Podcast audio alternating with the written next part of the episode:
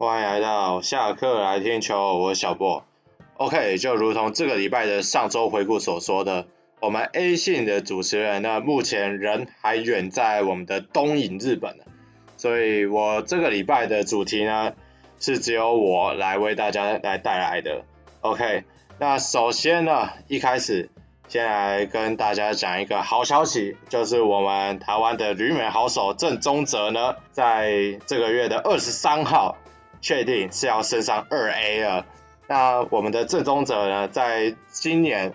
我们就一直在讲说他的好表现，我们认为是有可能在季中或者说明星赛后就有可能把他升上一个等级。那就也很刚好，现在是已经接近季中的时间了，就把他升上二 A 了。那下个月即将满二十二岁的郑宗哲呢，今年升上一 A 之后，在五十七场的比赛当中是缴出了三成零八的打击率、四成零六的上垒率跟五成七五的长打率。那在这段期间呢，也打出了九发的全垒打。那他 OBS 呢是高达零点九八一，在南大西洋联盟的打席数有达标的球员当中，目前是名列第一的。那九支的三垒安打也是第一名。那全垒打支数也在整个联盟当中是排第十的。那海盗队呢，在经过这一连串郑宗哲的好表现之后，在现在是已经把这个新秀排名，郑宗哲的新秀排名从原本的第二十四名，是已经拉到第十四名了。郑宗哲呢，他原本给人的印象大部分就是他的守备的稳定度很高。那在 WBC 的时候也同样是有这个感觉。那现在他是连他的长打的火力都给他长出来了。那我觉得在以现今来说，郑宗哲在 E A 的这个程度是已经很确定是已经没有什么问题了。那现在应该就是要把他拉上 2A，要去再做更进一步的测试。那把他拉到新秀排名的第十四名，也很看得出来海盗队对郑宗哲的看重了。那也希望郑宗哲今年可以有更好的表现，也许可以再上上一个上一个等级也说不定啊，对不对？那再来也一样是大联盟的新闻，一位二十二岁游击手，那是光芒队的 Wander Franco，那在近期呢是遭球队祭出了内归，那是在今天跟明天，今天录音的六月二十三号跟明天六月二十四号都是不会出赛的。这个 Franco 他到底是？犯了什么错？那这边总教练是没有明说的。那 Franco 呢？他在今年的确也有一些比较脱序的一些行为，就像是今年有几次呢，自认没有把球打好，所以忙着先生气，没有没有全力跑垒，结果导致原本能形成长打的球，最后只有跑到一垒。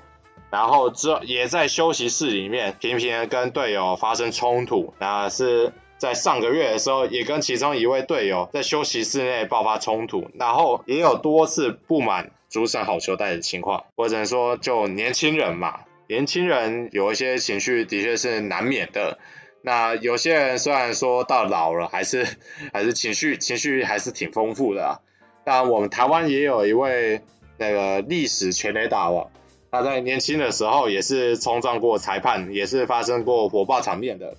那有一位冠军教头，他也有在冠军赛里面对着敌队的休息室比出割喉的手势。那这些也都是年轻的时候，大家年轻气盛嘛，就年轻人谁没有谁没有犯过错，谁没有血气方刚过嘛。所以这边 Wonder 假设可以改改他这些年轻的个性，血气方刚的个性，也许在未来可以变成一位更好的大联盟球员。那这也是他的总教练所希望可以看到的。那目前呢是没有透露说为什么他会被寄出内规。那其实就遵照他之前这些这些这些行为，我觉得就是球队希望他可以成为一位更成熟的人，所以寄出了一点惩罚，让他希望可以冷静一下啦，冷静一下，洗洗去一点血性，对不对？人过一死，海阔天空。那再来是来讲到回到我们的台湾，我们的台湾呢，最近我们。蓝蓝的那一队，我们富邦悍将是 Thank you 的一位他们的洋将，也就是我们的艾普勒。那我们的艾普勒呢，是已经被富邦给 Thank you 了。那这边邱昌荣总教练呢，也有跟艾普勒这边去谈过，也是希望说艾普勒也许是可以留下来的。但是这边艾普勒是因为生涯规划的问题，所以是打算结直接结束合约，然后然后直接回美国去发展的。那富邦悍将这边也有谈到新洋头的进度，是目前是已经有在看几个人了。那这些人呢，目前是效力于墨西哥联盟或者是美国的独立联盟。那目前这些人也都是还有球队，那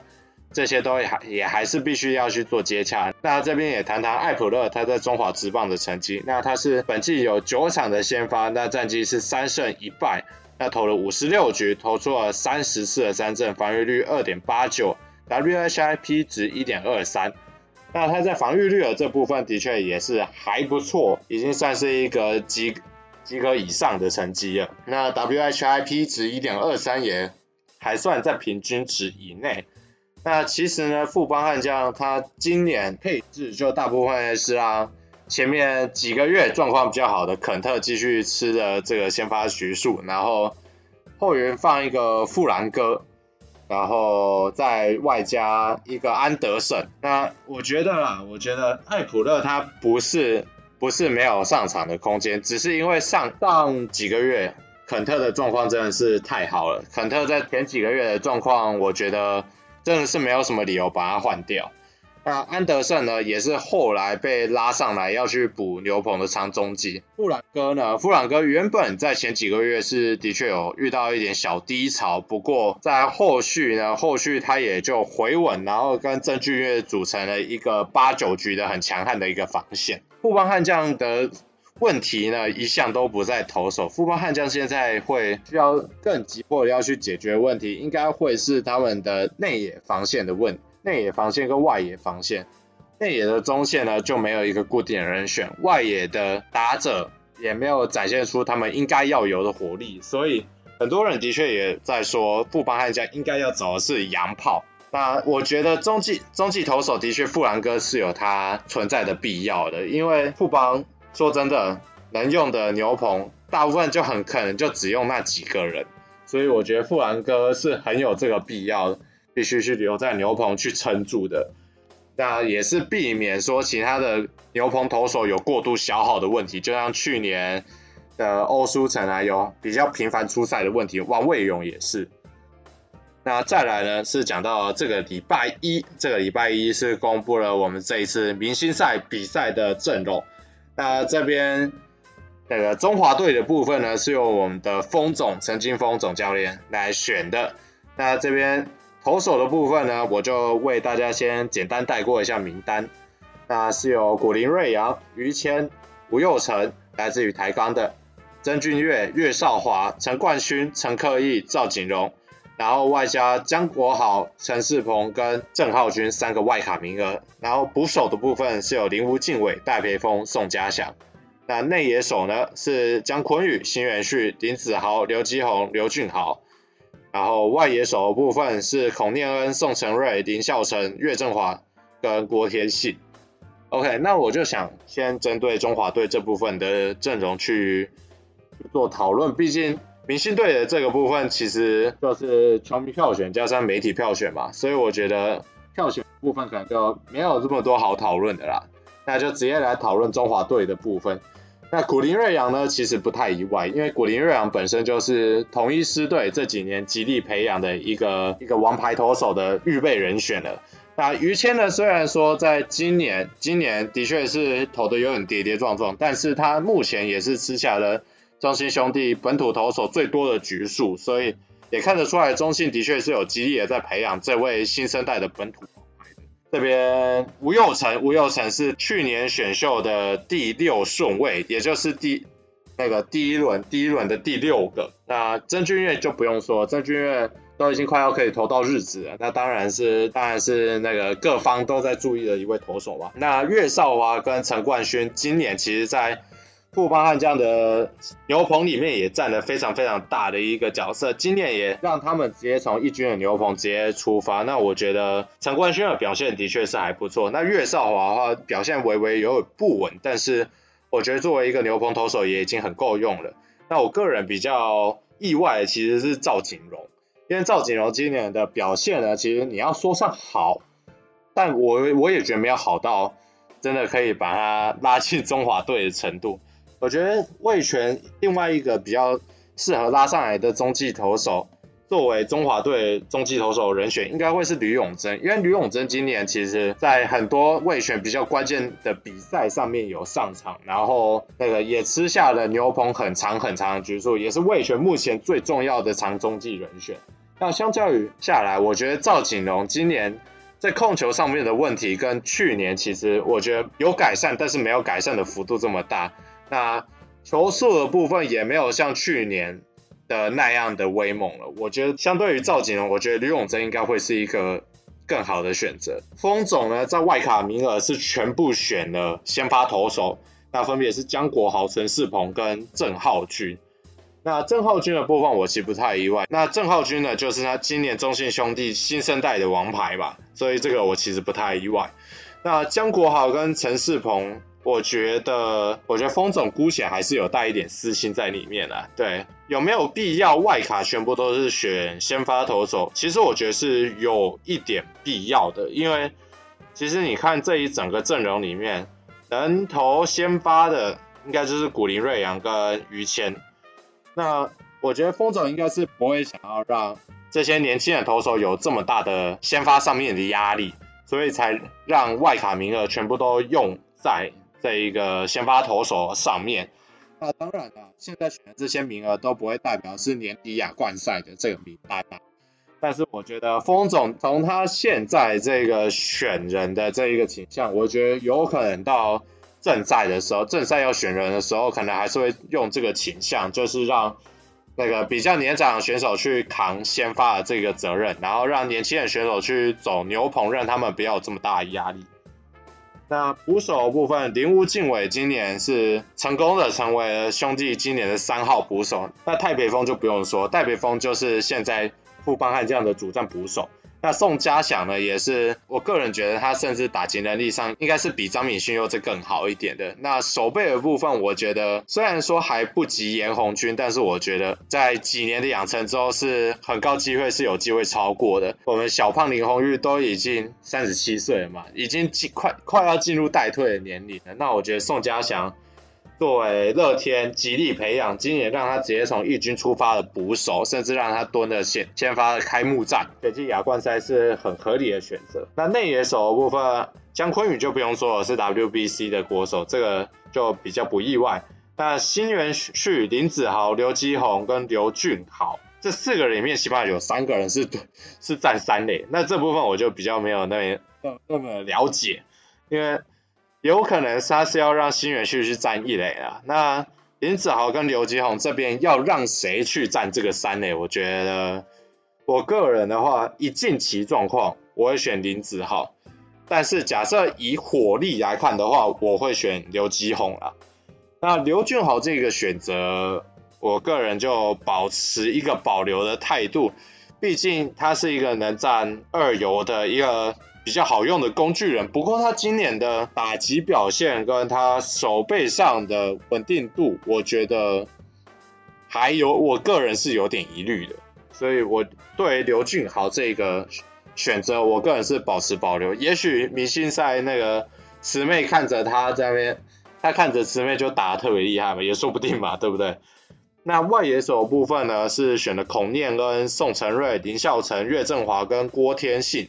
来讲讲这五个人的性质，我个人觉得都非常的像，就大部分都是一个长枪类型，然后有脚程的外野手，那大部分也都不是大炮。那我就就已经讲到我对这一次中华队的一个想法，就是这些年轻选手们，我觉得真的是大炮型的选手非常的少，大部分都是长枪，但我觉得。里面唯一能称之为大炮的，大概只有刘基鸿，再也就没了。大部分都会是那个有长打能力，可是不具备那么强大的全垒打能力的选手，像是岳振华、林子豪、金元旭，然后宋家祥，这些都是有很好的打击能力，也有很好长打的能力，可是他们的全垒打支数就不是这么的好，而且有。而且大部分都是具备着还不错的脚程。那我觉得这一次中华队，我要给一个分数的话，我觉得我个人其实大概会给个七十五分左右，因为有一些选择上，我觉得可能我们的风总还是有一点，我个人觉得还是有点偏袒的，对啊，还是有偏袒的嫌疑。不过我觉得这也不是什么问题，因为毕竟会想要照顾自家的选手，那也是很正常的。那有一些选择，我觉得比较疑惑一点，但是。不到不能理解，所以我整体来说，我觉得还是可以给一个及格以上，一个还不错的分数的。那这个就差不多是我对这一次明星赛亚冠赛队伍阵容的一些想法。OK，那本周的主题就差不多到这边结束了。那下周呢，我们 A 系列的主持人就可以回归了，A 开头主持人终于可以回归了，远从日本回来了。OK，那我们就下个礼拜的上周回顾再见了。拜拜！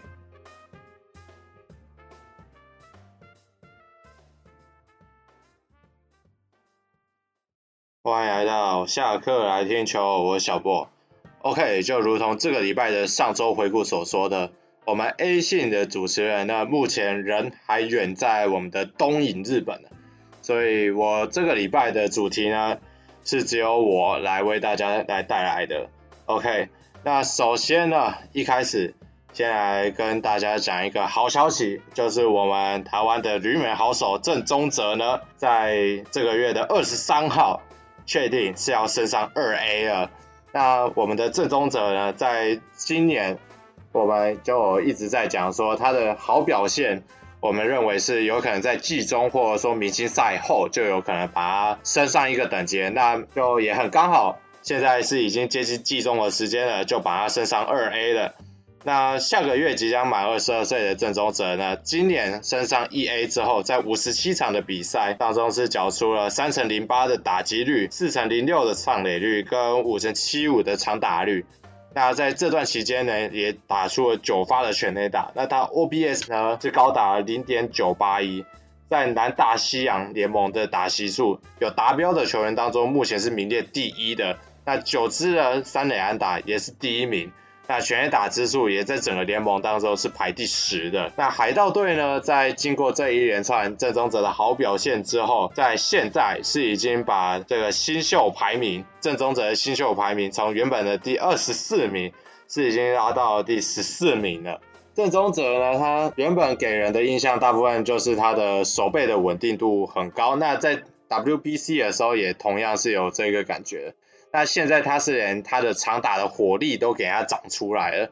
那我觉得在以现今来说，郑宗哲在 E A 的这个程度是已经很确定是已经没有什么问题了。那现在应该就是要把他拉上 2A，要去再做更进一步的测试。那把他拉到新秀排名的第十四名，也很看得出来海盗队对郑宗哲的看重了。那也希望郑宗哲今年可以有更好的表现，也许可以再上上一个上一个等级也说不定啊，对不对？那再来也一样是大联盟的新闻，一位二十二岁游击手，那是光芒队的 Wander Franco，那在近期呢是遭球队祭出了内鬼，那是在今天跟明天，今天录音的六月二十三号跟明天六月二十四号都是不会出赛的。这个 Franco 他到底是？犯了什么错？那这边总教练是没有明说的。那 Franco 呢？他在今年的确也有一些比较脱序的一些行为，就像是今年有几次呢，自认没有把球打好，所以忙着先生气，没有没有全力跑垒，结果导致原本能形成长打的球，最后只有跑到一垒。然后之后也在休息室里面频频跟队友发生冲突，那是。在上个月的时候，也跟其中一位队友在休息室内爆发冲突，然后也有多次不满主审好球带的情况。我只能说，就年轻人嘛，年轻人有一些情绪的确是难免的。那有些人虽然说到老了，还是还是情绪情绪还是挺丰富的啊。当然，我们台湾也有一位那个历史全垒打王，他在年轻的时候也是冲撞过裁判，也是发生过火爆场面的。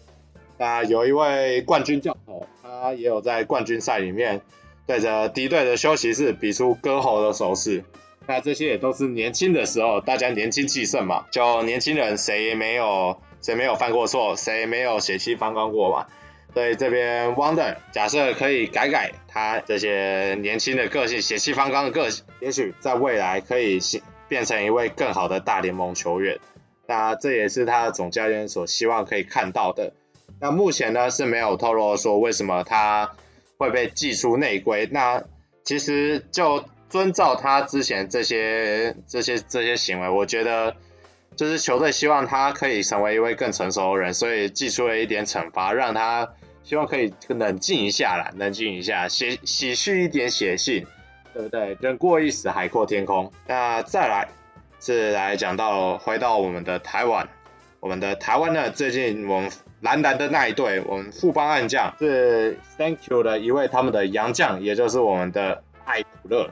那我们的艾普勒呢是已经被富邦给 Thank you 了。那这边邱昌荣总教练呢也有跟艾普勒这边去谈过，也是希望说艾普勒也许是可以留下来的。但是这边艾普勒是因为生涯规划的问题，所以是打算结直接结束合约，然后然后直接回美国去发展的。那富邦悍将这边也有谈到新洋头的进度，是目前是已经有在看几个人了。那这些人呢，目前是效力于墨西哥联盟或者是美国的独立联盟。那目前这些人也都是还有球队，那这些都还也还是必须要去做接洽。那这边也谈谈艾普勒他在中华职棒的成绩。那他是本季有九场的先发，那战绩是三胜一败。他投了五十六局，投出了三十次的三振，防御率二点八九，WHIP 值一点二三。那他在防御率的这部分的确也是还不错，已经算是一个及及格以上的成绩了。那 WHIP 值一点二三也还算在平均值以内。那其实呢，富邦悍将他今年配置就大部分是啊。前面几个月状况比较好的肯特继续吃的这个先发局数，然后后援放一个富兰哥，然后再外加一个安德森。那我觉得啦，我觉得艾普勒他不是不是没有上场的空间，只是因为上上几个月肯特的状况真的是太好了。肯特在前几个月的状况，我觉得真的是没有什么理由把他换掉。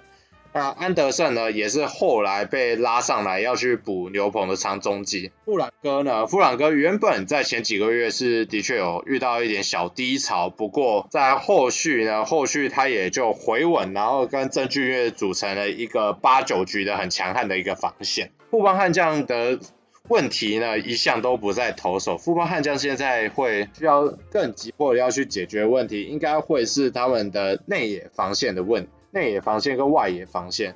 内野的中线呢就没有一个固定人选，外野的打者也没有展现出他们应该要有的火力，所以很多人的确也在说富邦悍将应该要找的是洋炮。那我觉得中继中继投手的确富兰哥是有他存在的必要的，因为富邦说真的能用的牛棚大部分就很可能就只用那几个人，所以我觉得富兰哥是很有这个必要的。必须是留在牛棚去撑住的，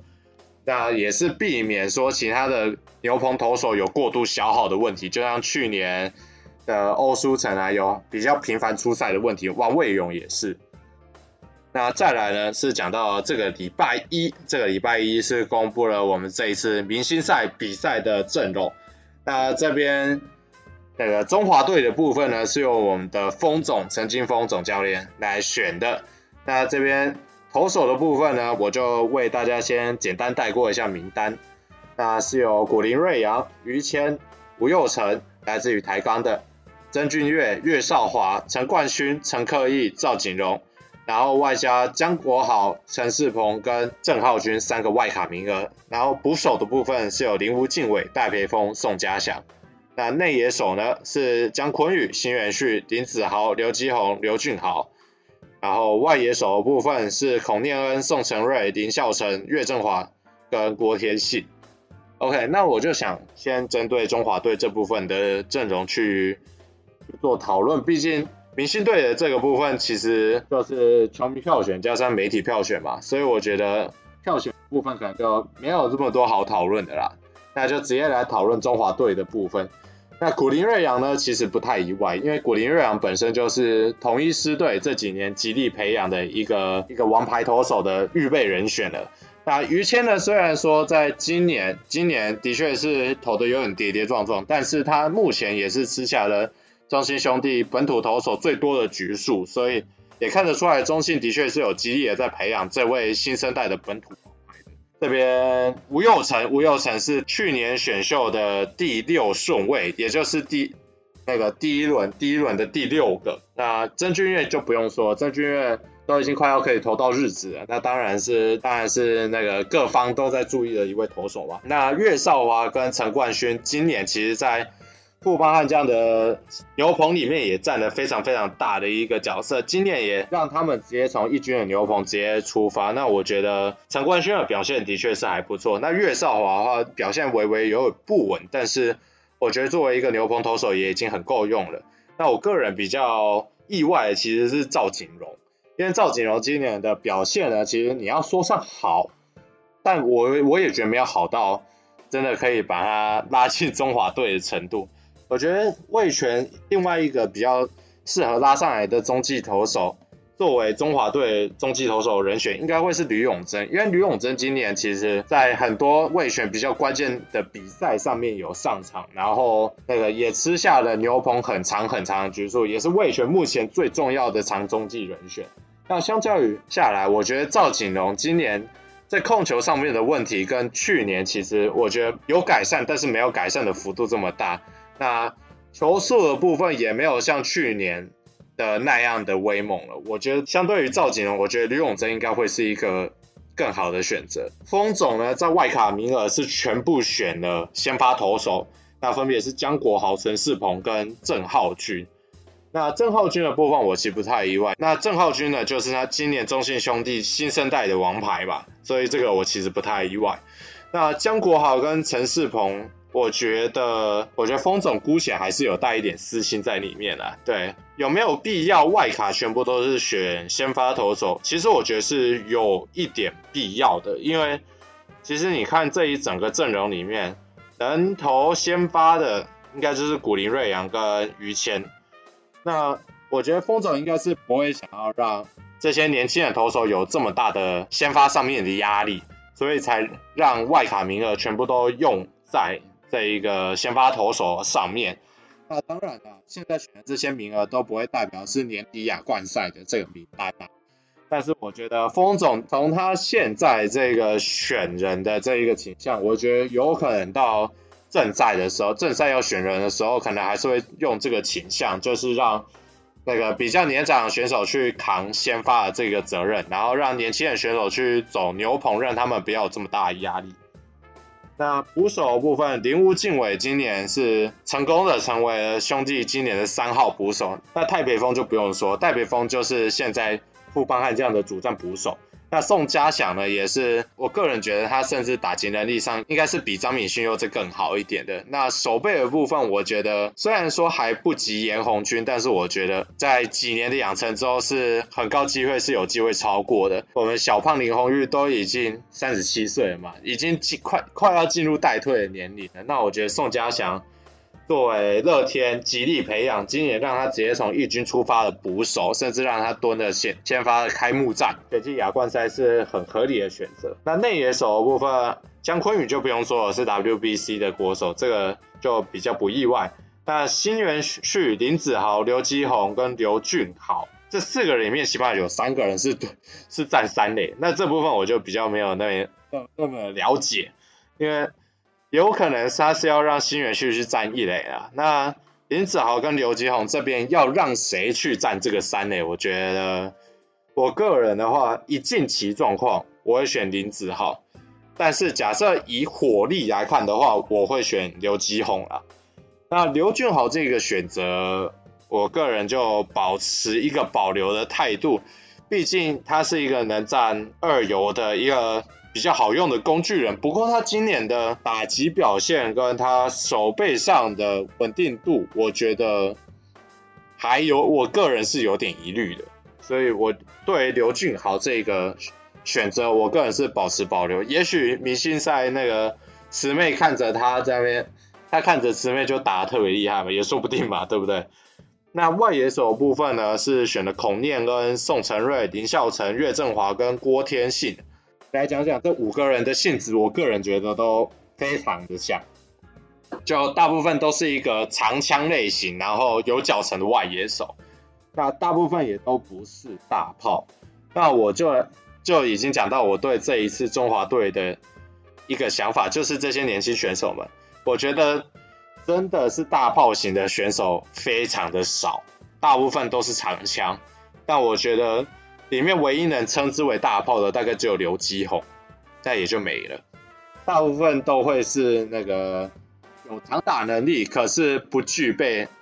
那么强大的全垒打能力的选手。像是岳振华、林子豪、金元旭，然后宋家祥，这些都是有很好的打击能力，也有很好长打的能力。可是他们的全垒打支数就不是这么的好，而且有，而且大部分都是具备着还不错的脚程。那我觉得这一次中华队，我要给一个分数的话，我觉得我个人其实大概会给个七十五分左右，因为有一些选择上，我觉得。可能我们的风总还是有一点，我个人觉得还是有点偏袒的，对啊，还是有偏袒的嫌疑。不过我觉得这也不是什么问题，因为毕竟会想要照顾自家的选手，那也是很正常的。那有一些选择，我觉得比较疑惑一点，但是不到不能理解，所以我整体来说，我觉得还是可以给一个及格以上，一个还不错的分数的。那这个就差不多是我对这一次明星赛亚冠赛队伍阵容的一些想法。OK，那本周的主题就差不多到这边结束了。那下一周呢，我们 A 系列的主持人就可以回归了。A 开头的主持人终于可以回归了，远从日本回来了。OK，那我们就下个礼拜的上周回顾再见了，拜拜。